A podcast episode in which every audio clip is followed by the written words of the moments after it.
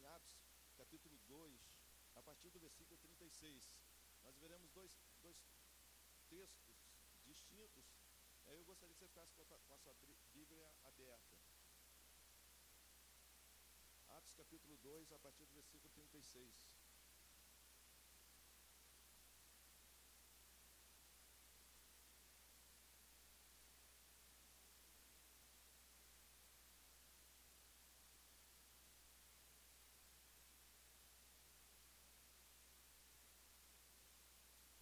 versículo 36.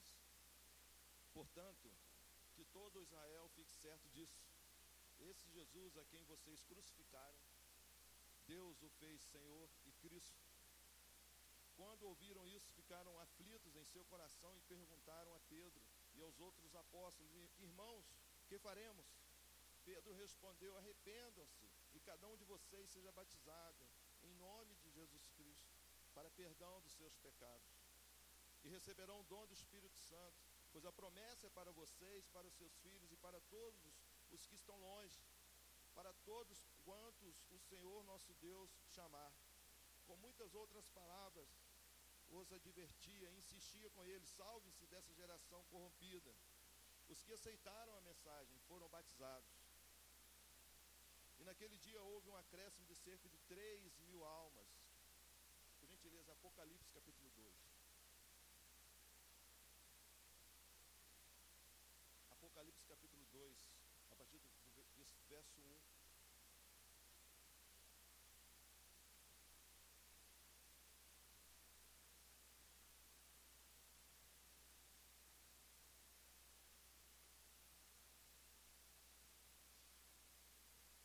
Verso 1. Ao anjo da igreja em Éfeso escreva: Estas são as palavras daquele que tem as sete estrelas em sua mão direita e anda entre os sete candelabros de ouro. Conheço as suas obras, o seu trabalho árduo e a sua perseverança. Sei que você não pode tolerar homens maus, que pôs a prova os que dizem ser apóstolos, mas não são. E descobriu que eles eram, eram impostores. Você tem perseverado suportado sofrimentos por causa do meu nome, e não tem desfalecido. Contra, vo contra você, porém, tenho isso. Você abandonou o seu primeiro amor. Lembre-se de onde caiu, arrependa-se e pratique as obras que praticava no princípio. Se não, se arrepender, virei a você e tirarei o seu candelabro do lugar dele. Mas uma coisa a seu favor, você tem, você odeia as práticas dos nicolaítas, como eu também as odeio. Aquele que tem ouvidos, ouça o que o Espírito diz às igrejas. Ao vencedor darei o direito de comer da árvore da vida, que está no paraíso de Deus. Deixe marcadinho aí, Apocalipse, voltemos lá para Atos capítulo 2. O tema da, da mensagem de hoje será propriamente o tema de missões mundiais. Leve esperança. Em seu nome as nações colocarão a sua esperança. Quando a gente começa a entender e pensar é, que esperança, quem levará a esperança, a partir de que momento surgiu essa esperança? A ideia de missão, e a gente quer abordar a missão Day, é o conceito de missão em que Deus está agindo. Deus está agindo no universo para que haja uma obra redentora uma obra de reconciliação. Quando a gente observa Adão e Eva errando, pecando, desobedecendo a Deus, a primeira coisa que Adão e Eva faz é se afastar de Deus. Isso é um detalhe muito importante, porque ali está quebrando a aliança entre Deus e os seres humanos que foram criados por Deus para viverem na presença de Deus. Mas quando Adão e Eva pecam, a primeira a primeira direção que Adão e Eva tomam é se afastarem, é se esconder. Mas a missão deles significa o agir de Deus em prol da humanidade. Às vezes a gente acha que os missionários que estão aí mundo afora é algo novo, ou se a gente retroagir um pouco, há dois milênios, é algo que surgiu naquele instante. Não. Eu quero que a gente comece a pensar essa noite que o primeiro missionário, o primeiro mover em prol da raça humana perdida foi Deus. Porque quando Adão e Eva pecaram, a palavra de Deus não diz que imediatamente Deus se moveu até Adão e Eva. Chegou perto de Adão e Eva, olhou para eles e não acusou. Eu gosto muito da pergunta que Deus faz com Adão e Eva. Quando ele chega para para Adão e Eva e pergunta: Olha, o que vocês fizeram? Quem disse que vocês estavam nus? Vocês comeram da árvore que estava proibida? Meus irmãos, quando a palavra de Deus diz que o Espírito Santo, ele nos leva a pensar sobre os nossos pecados e aí nos leva a mover ao arrependimento. O Espírito Santo, como é escrito lá em João, ele veio para nos convencer do pecado, da justiça e do juízo. Mas a primeira ação de convencimento, de luz, de trazer a clareza do pecado do ser humano é aqui com Deus. Porque quando Deus chega para Adão e Eva e pergunta: Vocês comeram do fruto da árvore proibida? Meus irmãos, Deus está tentando levar Adão a pensar no seu pecado. Acontece isso com você? Quando você vai, você peca, e de repente você está dirigindo o carro, ou de repente você está andando na rua, ou de repente você está ali transitando pela faculdade, ou no seu ambiente de trabalho, e o Espírito Santo começa a te incomodar, começa a fazer você, a, a te lembrar do seu pecado, porque você errou algo, isso não agrada a Deus, e você precisa se arrepender. Quando Adão e Eva pecam, Deus faz uma pergunta para eles, tentando levá-los a pensar, a pensar e refletir que eles erraram, eles pecaram. Deus é um Deus redentor. Ele se move até nós para que a gente pense sobre nossas vidas e chegue para Deus e diga: Eu estou arrependido. Será que essa foi a resposta de Adão? Foi. A grande dificuldade do ser humano é em contramão ao propósito de Deus. Porque quando Deus indagou Adão, qual foi a tendência de Adão? Me ajude aí, culpar quem? Culpar Eva.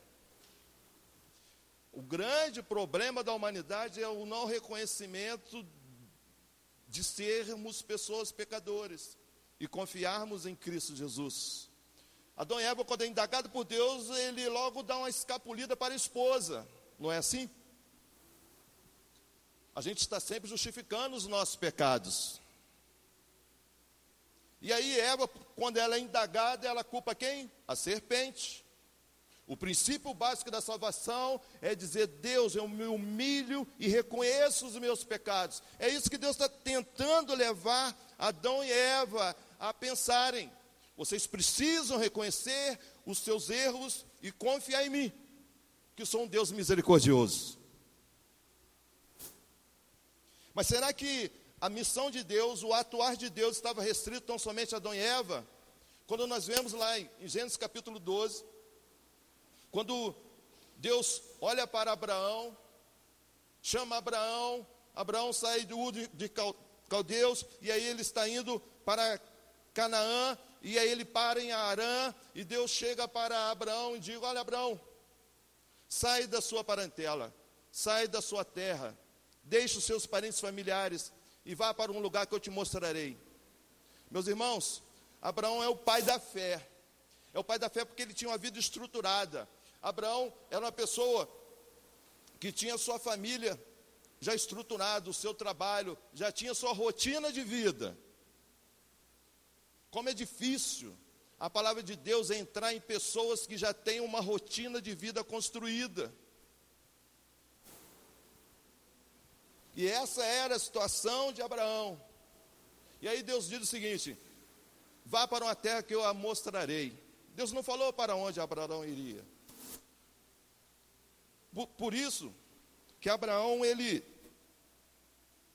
ouve a voz de Deus, imediatamente ele atende. Fé. E aí ele é o pai da fé. Então Deus fala para Abraão: Olha, Abraão, você, você será bem-sucedido, você será uma bênção, você será pai de um grande povo, eu te abençoarei, mas por causa de você, todas as nações serão abençoadas. Começa a perceber que Deus estava ali somente entre Adão e Eva. Agora Deus começa a usar Abraão para se mover e constituir um povo, o povo de Israel. Mas Deus também diz: olha, por causa de você, todas as nações serão benditas.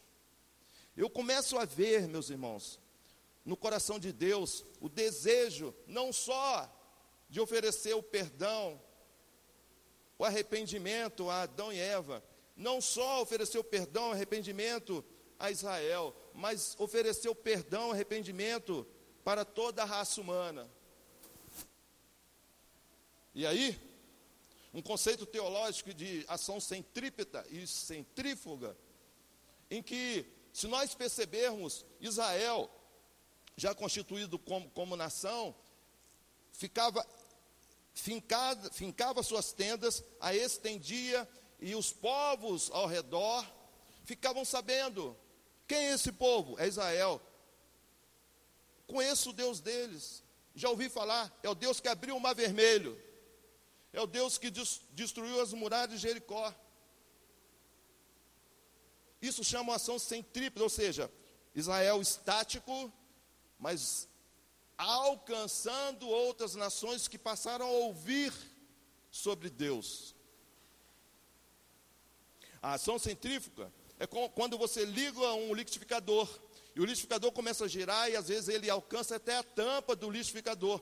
A ação centrífuga é a ação atual do cristão. Percebe? Israel fincava a tenda e os povos distantes ficavam sabendo: olha, é Israel, nós já ouvimos falar do Deus deles. Mas o momento que a gente vive chama-se ação centrífuga, ou seja, nós vamos e trazemos as pessoas para o núcleo, para o centro que é Cristo.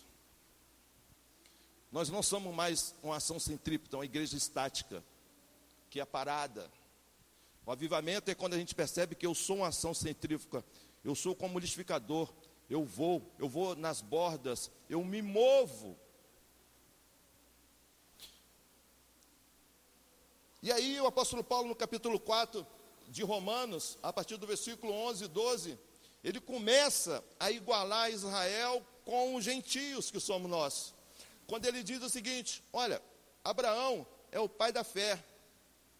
A justiça que o alcançou não foi depois da circuncisão, Agora eu pergunto: a circuncisão veio primeiro do que a fé, ou a fé veio primeiro do que a circuncisão? A circuncisão foi a prova da fé de Abraão. E aí, aqui no capítulo 4 de Romanos, no versículo 11 e 12, a palavra de Deus nos diz que nós que somos gentios, temos por pai Abraão também, porque nós somos os da fé. Ele, o apóstolo Paulo, no capítulo 4 de Romanos, é, no versículo 16, ele chega e diz o seguinte: Abraão é pai de todos. Abraão é pai de todos, por quê? Porque a partir da fé, a graça nos alcança e aqueles que estão debaixo da lei e andam próximo à fé, andam nos campos da fé, são os mesmos daqueles que são chamados pela fé que somos nós. Quer ver uma coisa interessante? Lá em Romanos capítulo 3, versículo 21, a Bíblia nos diz: Portanto, se manifestou o amor de Deus agora. A justiça de Deus se manifestou, uma justiça que é independente da lei mas que é baseada na fé, mediante a fé em Jesus Cristo. Por quê? No versículo 25. Porque na tolerância de Deus, Deus deixou impune os nossos pecados. Mas agora, no tempo presente, demonstra a sua justiça, sendo justo e justificador daquele que tem fé em Jesus. Eu quero parar nesse, né, nessa palavra, que diz que em sua tolerância, Deus deixou impune os nossos pecados. Eu vejo uma oportunidade tremenda de Deus para a minha vida, para nossas vidas. O amor de Deus é tão grande que o apóstolo Paulo diz isso. Deus é um Deus paciente, Deus é um Deus tolerante, Deus é um Deus de amor. Por isso que o apóstolo Paulo diz isso: na sua tolerância, Deus deixou impune os nossos pecados. Meus irmãos, camarada bebeu, mas bebeu, bebeu, bebeu, pega o carro e vai a 120, 130, 140 naquelas curvas louco. Por que, que esse camarada não bateu? Por que esse camarada não capotou? É a misericórdia de Deus na vida desse camarada. Deus tem um propósito para a vida desse camarada. Porque o amor de Cristo nos constrange, a gente não consegue alcançar essa dimensão. Portanto, na demonstração da justiça de Deus, Deus se faz justo e justificador daquele que tem fé em Jesus. Eu quero me pegar nessas duas palavras. Justificador daquele que tem fé em Jesus. O que a, a Bíblia está nos dizendo é que por mais que eu seja pecador, quando eu expresso a minha fé em Jesus, quando eu digo que eu me arrependo dos meus pecados, eu quero esse perdão, e eu creio em Jesus como meu Salvador que me justifica, Deus torna o meu justificador. Mas a palavra de Deus nos diz que Ele também é um Deus justo. A palavra justo vem antes de justificador, porque Ele é justo.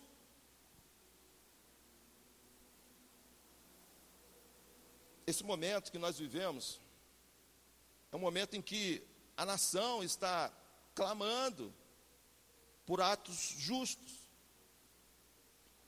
nem mais, nem menos nem favorecer o simples, nem favorecer aquele mais abastado. O que a nação está clamando é por ato, um ato justo. E às vezes a gente faz certas concepções e fugimos do sentido da coisa. Eu acho que o que nós estamos mais carregando do, nas nossas costas durante o nosso dia a dia é o judiciário funciona? Essa coisa de justiça funciona mesmo? Você está fazendo essa pergunta? Essa coisa de justiça funciona mesmo? Pois eu quero falar para você uma justiça que está acima da justiça dos homens. É a justiça de Deus. Por isso que o apóstolo Paulo, ele escreve aqui em Romanos: Deus, ele é justo. Ele vai ser justo com a pessoa simples. Ele vai ser justo com a pessoa bastarda. Mas ele vai ser justo principalmente aquele que tem fé em Jesus Cristo. Porque o sangue que Jesus derramou na cruz é isso que te justifica. Quando a gente percebe essas articulações, as pessoas tentando se justificarem de várias formas, sabe? E você liga a televisão, você ouve os comentários e parece que você vai de um lado para o outro. De repente, essa pessoa que estava lá embaixo, ela levanta um argumento e ela, e ela sabe, ela cresce nesse desafio, e de repente aquela que estava lá em cima, ela baixa, sabe, e é promotor, é advogado, é juiz. Mas eu quero falar com você essa noite, que você só tem um advogado que é Jesus Cristo, é Ele quem te justifica, e você tem um Deus justo. Por isso que lá em João capítulo 3, versículo 36, diz que aquele que crê em Jesus tem a vida eterna. Mas aquele que não crê em Jesus não terá a vida eterna. Mas a ira de Deus permanece sobre ele. Esse é um Deus justo. É um Deus que oferece a salvação para você que está aqui essa noite. É um Deus missionário que chega para Adão e Eva e leva Adão e Eva a pensar em seus erros e dizer: Eu estou aqui para te perdoar. É por isso que a palavra de Deus nos diz em 2 Coríntios capítulo 5, a partir do versículo 18 e 19, diz que Deus, Ele mesmo, Deus reconciliou consigo mesmo o mundo. Eu acho fantástica essa passagem. Porque o ato de reconciliar a humanidade com Deus partiu do próprio Deus. Isso é um privilégio, meus irmãos. Isso é muito sério, é muito amor. Partiu do próprio Deus, porque Ele reconciliou consigo mesmo a humanidade. Versículo 19 diz assim: Porque Deus estava em Cristo, reconciliando consigo o mundo, não imputando os seus pecados. Quando a gente começa a pensar nesse versículo que Deus estava em Cristo, é diferente de, da, seguinte, da seguinte frase: Deus estava com Cristo. Se Deus estivesse com Cristo, ele estaria lado a lado. Mas quando a Bíblia nos diz que Deus estava em Cristo,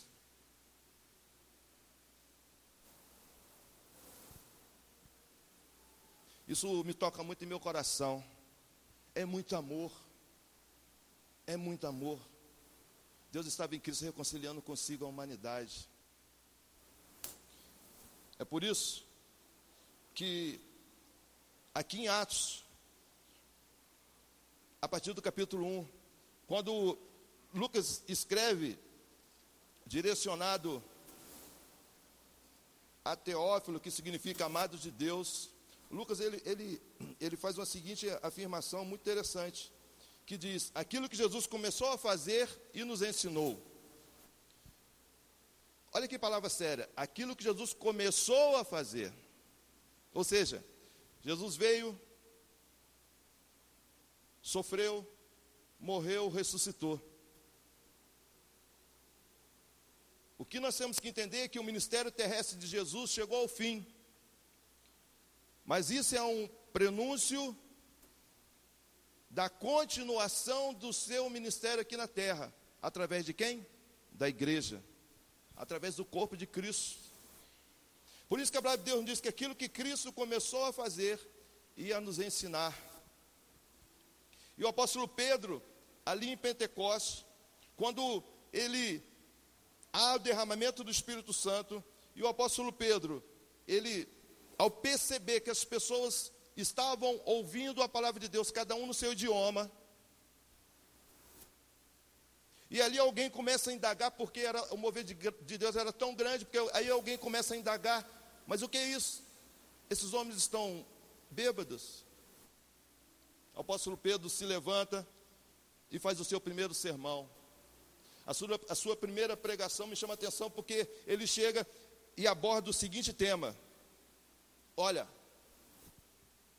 esse Jesus, no pré-conhecimento de Deus, com um propósito determinado, ele sofreu e vocês o mataram.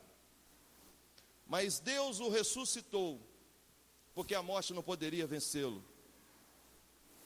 Quando o apóstolo Pedro, ele faz esse sermão, e aí ele chega e diz o seguinte, versículo 36, portanto que todo Israel fique certo disso, esse Jesus a quem vocês crucificaram, Deus o fez Senhor e Cristo. Quando ouviram isso, ficaram aflitos em seu coração e perguntaram a Pedro e aos outros apóstolos: Irmãos, que faremos? Quando Pedro fala do propósito de que Cristo veio aqui na terra, de sofrer, morrer e ressuscitar. E quando Pedro diz que esse Cristo, Deus o fez Senhor e Cristo, eu gosto muito dessa palavra porque a Bíblia nos diz que aquela multidão que estava ali, ali tinha gente da, da Frígia, Panfilha, Mesopotâmia, Egito, Roma, Medos, a palavra de Deus diz que houve uma aflição em seu coração. O coração daquelas pessoas ficaram aflitas.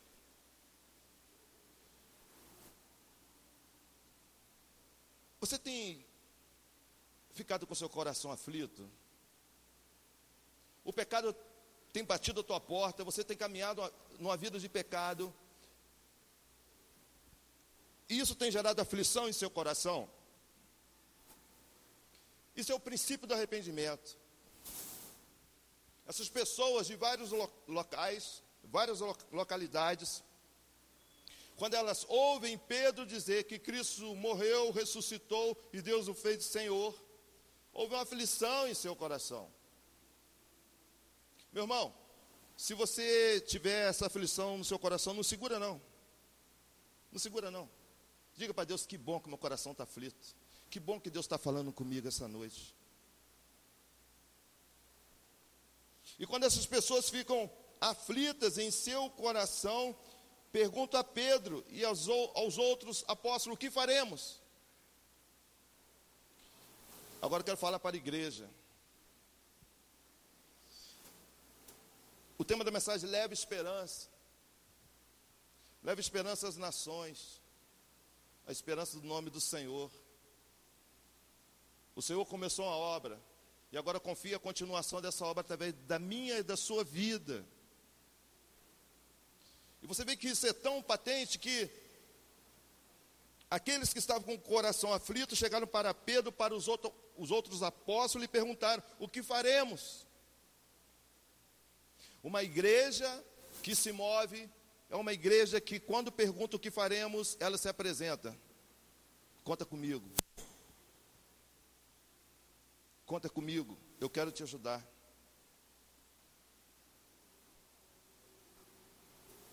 Essa semana, uma pessoa que não é nem membro da nossa igreja tem frequentado um, um pequeno grupo, uma célula. E essa pessoa, ali na, no, no, na abordagem do, do roteiro, que fala que Paulo foi ver, foi ver Áquila e Priscila. Essa pessoa não é membro da nossa igreja, não. Mas ela sentiu tão, tão tocada, tão tocada ao, ao ler na Bíblia que Áquila e Priscila eram refugiados. E o apóstolo Paulo ficou sabendo e foi vê-los. Foi se apresentar e dizer: O que, que eu posso te ajudar? Isso é uma igreja que se move. E essa pessoa que estava numa dessas células se sentiu tão tocada, tão tocada que fez uma campanha interna nas células. E ali arrecadou, me ajude aí, Quantos quilos mesmo? 650 o quê? Ah, não estou ouvindo direito, é isso mesmo? Que benção. 650 quilos. Essa semana, né? 650 quilos. Não é nem um irmão da nossa igreja, mas está ali nas células e entendeu que nós, como cristãos, precisamos levar esperança. É por isso que as pessoas estão com o coração aflito, aflitos se perguntando para Pedro, para os apóstolos, o que nós faremos. Meus irmãos, essa sociedade está com o coração aflito. Não se iluda, não. Você vai encontrar pessoas que estão, estão com muito dinheiro, estão com poder aquisitivo muito bem sucedida, mas está com o coração aflito. Porque falta levar a esperança, e essa esperança é Cristo Jesus. Amém, irmãos? Então, Pedro continua seu, seu sermão e diz: arrependa-se, e cada um de vocês seja batizado em nome de Jesus Cristo. Quando a gente vê esse primeiro de sermão, esse primeiro sermão de Pedro, muito próximo, muito igual àquilo que, que o Senhor Deus fez com Adão e Eva, levando Adão e Eva a pensar em sua vida e dizer: Eu me arrependo dos meus pecados, eu confio em Deus. E Pedro está caminhando nessa mesma direção. Quando pergunta o que faremos, e Deus, e, e Pedro é bem taxativo quando diz: arrependa-se.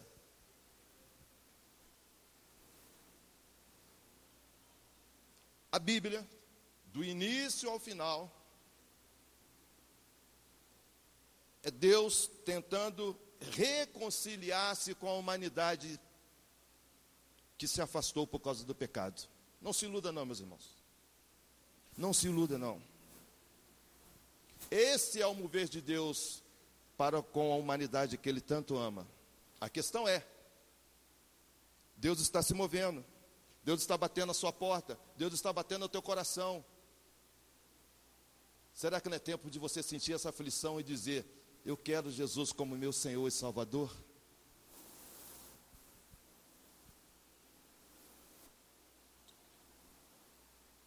Versículo 39. Pois a promessa é para vocês, para os seus filhos e para todos os que estão longe, para todos quanto o Senhor nosso Deus chamar.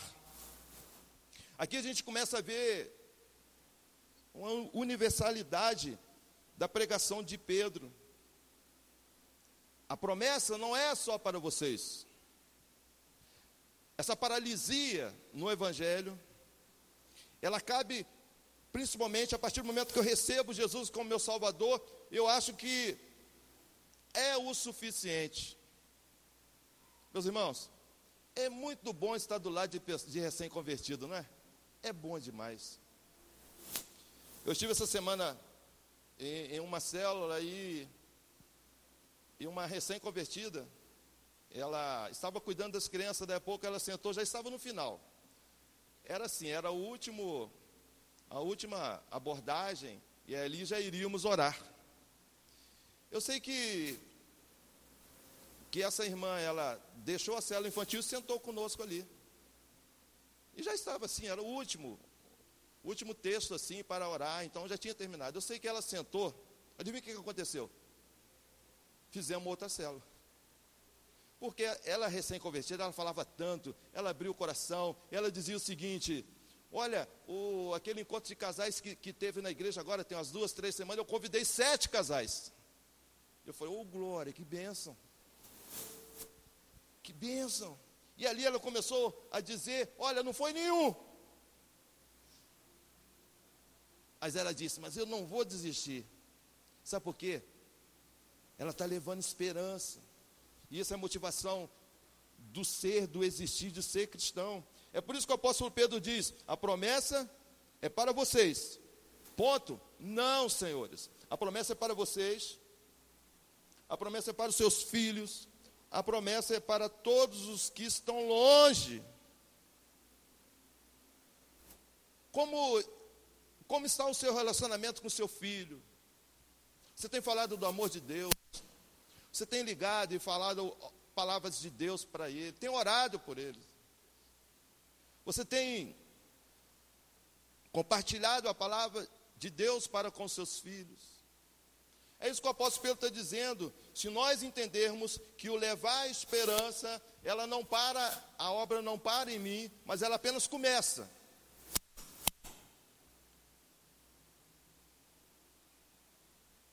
E aí, essa obra é para mim, para os meus filhos e para todos os que estão longe. Tem entre quatro anos mais ou menos, acho que nós fomos três vezes para a Alemanha.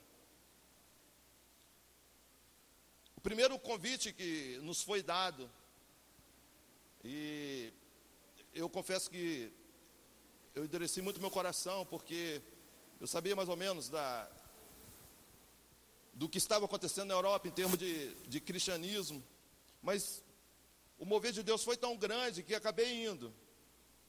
O que nós encontramos lá é uma teologia liberal, é um, igrejas com 30, 40 membros, templos grandiosos, que caberiam mil, duas mil, três mil pessoas, com apenas 15 pessoas, 18 pessoas. Muitas igrejas que agora são boates, são casas de shows. E aí eu fiquei impactado com isso. Começou o trabalho em Rude House e aí, na terça-feira, me deram a oportunidade para pregar. E aí, quando você vai pregar lá, ele chega para você e diz: O que você vai pregar? Qual abordagem que você vai fazer? Qual versículo que você vai usar? Eu achei isso estranho. Voltamos no outro ano. E aí um colega nosso pregou, e quando ele saiu do púlpito, ele sentou do nosso lado. O Rafael acho que já estava já. Ele sentou do nosso lado, eu só dei uma olhadinha para ele. Aí eu fiz a pergunta para ele: Você não obedeceu o que o Espírito Santo queria que você falasse para essa igreja? Ele olhou para mim e disse: Não obedeci. Isso foi causando uma certa crise em nós. É por isso que a Europa está desse jeito em termos evangélicos. Um dia foi me dada a oportunidade para pregar, e as igrejas lá são 30, 40 membros. Nesse dia tinha 400, 500, 500 pessoas, um milagre. Eu contei isso em alguns lugares já. E quando estava pregando e foi caminhando para o final, e aí Deus colocou em meu coração o desejo de fazer o apelo. E aí, quando eu comecei a fazer o apelo, o, o, o pastor tapou o microfone. Tapou o microfone, eu olhei aquela multidão, e eu olhei para ele e ele disse: Tem certeza que você quer fazer isso? Tem certeza que você quer fazer isso? Eu olhei para ele, olhei aquela multidão. Sabe, Se a gente olhar para o alemão, uma superpotência, um povo intelectual, uma das grandes nações mundiais, mas precisa da esperança do Senhor em sua vida, amém, irmãos? E naquele momento eu olhei para o pastor e disse: Eu tenho certeza. E aí continu, continuamos, continuamos. Deus operou. Deus operou. Para a honra e glória do Senhor. Quando terminou, as pessoas e os missionários, os pastores não falaram comigo. E eu fiquei isolado, fiquei no canto, falei, o que está acontecendo? E eles me isolaram. Porque lá prega-se uma teologia liberal. De repente me gritaram e falaram: olha o que Deus está fazendo no templo. Meus irmãos, já tinha acabado o culto. Já tinha acabado o culto. As pessoas estavam ali na confraternização. Mas Deus operou, operou tremendamente, porque eu fiz a seguinte oração. Eu falei: Senhor, o Senhor me trouxe aqui, do Brasil aqui, não foi para ser humilhado, porque eu sei no Deus em que eu creio. Eu sei que após o culto, na confraternização, as pessoas largavam os pratos, largavam os alimentos e corriam para o templo e diziam: Eu quero Jesus, eu quero Jesus. Eu não sei o que está acontecendo comigo, mas eu quero Jesus. Para que a gente leve esperança, nós temos que ter a convicção quem é Jesus na nossa vida. Quando nos levam pós final de quando estamos no final do, do projeto, e aí nos levam para, para um local e ali há uma confraternização. E eles começam a beber. Eles começam a beber, começam a beber, começam a beber, eu estou olhando aquilo dali. E aí aquela pressão, aquela pressão. E aí eles olharam para mim e disseram: E aí? O brasileiro aí acha que vai para o céu porque não bebe. Aí parou todo mundo, né? Missionários da Europa, pastores. Aí eu olhei para aquele, para aquele povo e eu disse o seguinte: e precisa beber para ir para o céu? E aí fizeram aquele silêncio.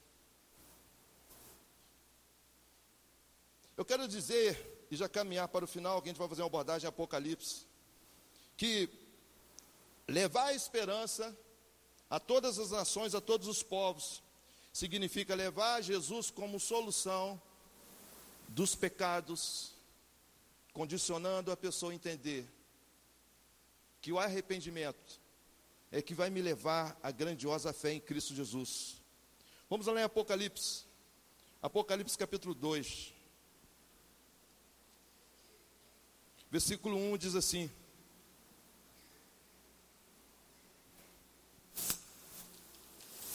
Esta ao anjo da igreja em Éfeso, escreva: Essas são as palavras daquele que tem as sete estrelas em sua mão direita e anda entre os sete candelabros de ouro.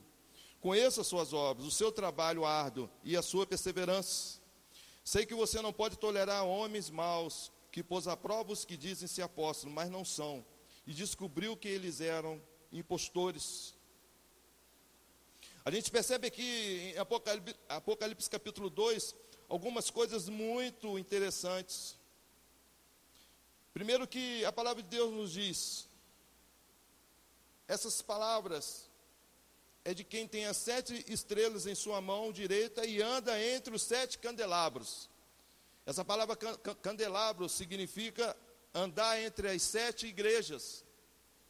Começamos a pensar que o Apocalipse é escrito para que nos leve a percepção de que o Senhor anda nas igrejas. O Senhor anda nas igrejas. E quem tem o Espírito de Deus, ouça isso.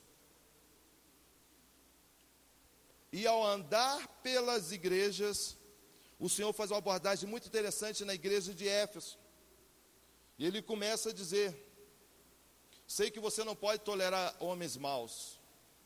Sei que aqueles que se dizem apóstolos, para vocês chegaram à conclusão que eles são impostores. sei também que vocês são pessoas que não suportam impostores. O que a gente percebe na igreja de Éfeso é uma igreja muito firme na doutrina, no ensinamento, uma igreja que não se deixa levar por ventos, por ventos inconstantes. Mas o Senhor faz uma abordagem muito interessante nessa igreja, porque, porque diz o seguinte: contra você, porém, tenho algo, você abandonou o seu primeiro amor. Percebem? Deus, o Senhor anda nas igrejas e chegou a essa conclusão.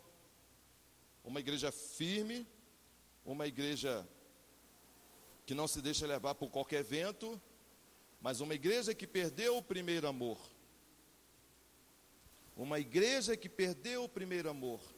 Quem sabe Deus te trouxe aqui essa noite para que você entenda que há algo em sua vida que precisa ser restaurado. Quem sabe Deus está movendo o teu coração e você está aí com aflição de espírito e Deus está te levando a pensar que você abandonou o primeiro amor. E Ele está te chamando essa noite, volte. Volte.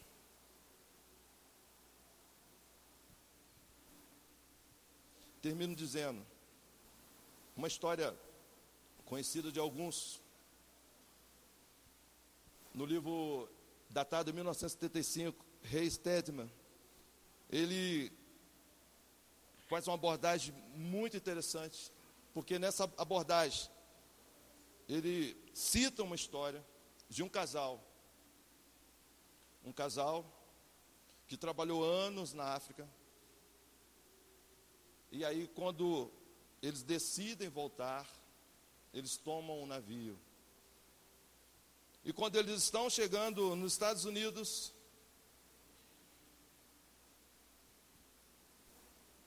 o marido abraça a esposa e faz a seguinte observação: Olha, nós dedicamos a nossa vida, dedicamos o nosso tempo aqui na África, contraímos doenças, estamos chegando aqui nos Estados Unidos sem aposentadoria, fomos humilhados, Perdemos alguns filhos, enterramos na África.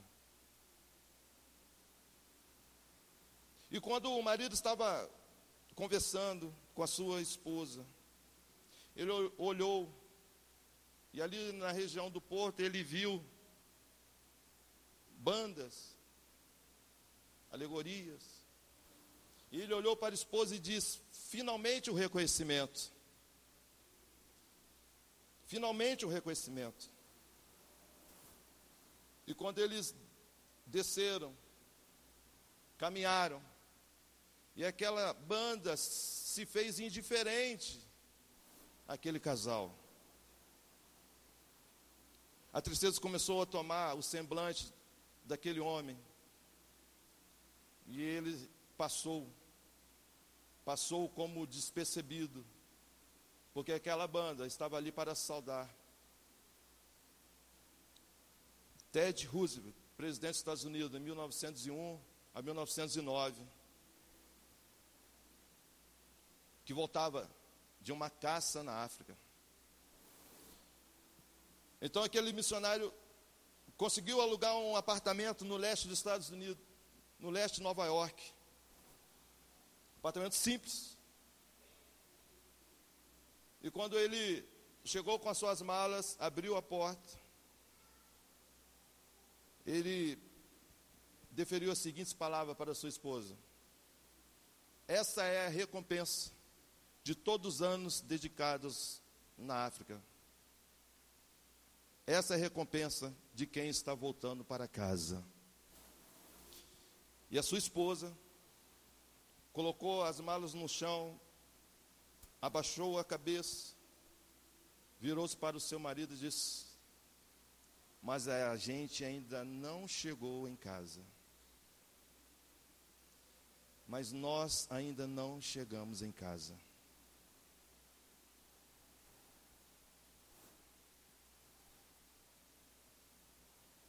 É o que diz lá em Hebreus capítulo 13, versículo 14.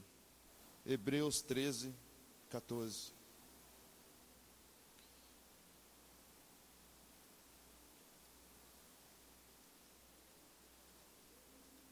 Diz assim: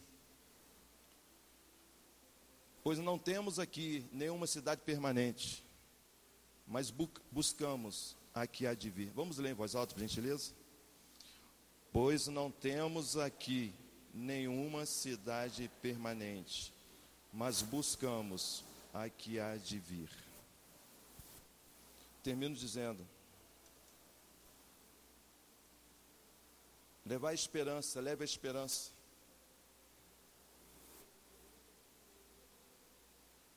O Senhor como esperança a todas as nações. E você? Já colocou a sua esperança em Jesus? Você, a partir do momento que o pecado nos rompe com Deus, você entendeu que Deus estava em Cristo, reconciliando você com Ele? Isso é um privilégio. Quem sabe essa noite você vai dizer para Deus: Deus, eu me considero um pecador, eu me arrependo dos meus pecados. Eu quero entregar minha vida a Jesus. Eu quero que essa esperança, essa esperança maior, alcance o meu coração. Você quer dizer isso para Deus essa noite? Deus te, te oferece, não a esperança terrena, mas a esperança que só Ele pode te oferecer a esperança da vida eterna, do perdão dos pecados, que passa pela fé. A fé em Cristo Jesus. Ou quem sabe você vai dizer para Deus: Deus, eu quero, eu quero retomar o primeiro amor. Eu quero dizer para Deus: Deus, eu estou retomando esse primeiro amor. Eu tenho vontade de dizer todo dia para Deus: Deus, eu quero voltar ao primeiro amor. Eu acho que eu que eu estou meio me acomodando com a minha vida cristã. Senhor, eu quero voltar esse primeiro amor.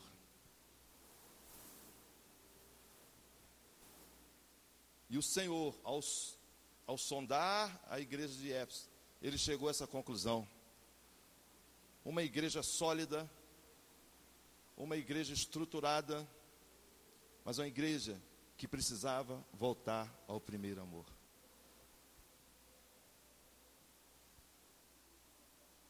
Enquanto o grupo musical estará aqui a, se apresentando, eu gostaria que eu gostaria que você deixasse o Espírito Santo falar nesse finalzinho ao seu coração. Eu gostaria que, em nome de Jesus, você entendesse que a missão dele começa com Deus, Deus, o próprio Deus, indo até Adão, indo até Adão e oferecendo um perdão. A missão dele ela continua. Quando Deus está em Cristo reconciliando consigo o mundo.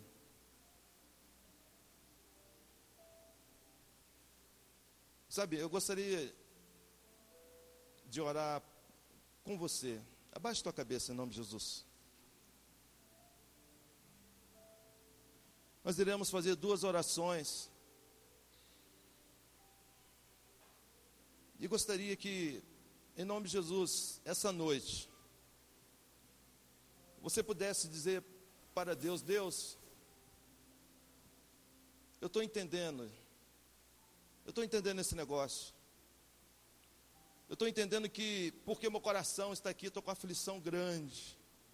Eu estou com aflição grande. E o que me, me basta dizer é: Senhor, me perdoe. Eu me arrependo dos meus pecados. Essa aflição está me levando a rasgar o meu coração e dizer: Deus, eu preciso do teu perdão. Você está dizendo isso para Deus essa noite? Dizendo, Deus, eu quero o seu perdão para a minha vida. Porque eu, eu não consigo entender tanto amor, tanto amor, tanto amor para comigo. Quem sabe você vai dizer para Deus: Deus, eu quero, eu quero voltar ao primeiro amor. Eu quero voltar porque o Senhor sonda as igrejas, sonda o coração do seu povo. E eu quero voltar a esse primeiro amor, Senhor. Eu estou com esse desejo ardente, Pai.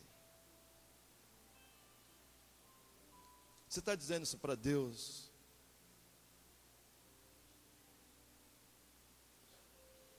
Se você quer dizer para Deus, Deus, eu quero Jesus como meu Salvador, eu me arrependo, eu quero receber o perdão de Deus na minha vida. Se você quer orar, dizendo isso para Deus, gostaria que você repetisse em seu coração, repita assim: Senhor Deus, eu reconheço que sou pecador, e reconheço o grande amor de Deus. Ao, ao ir de encontro ao pecador e oferecer o perdão, nesse momento, Senhor.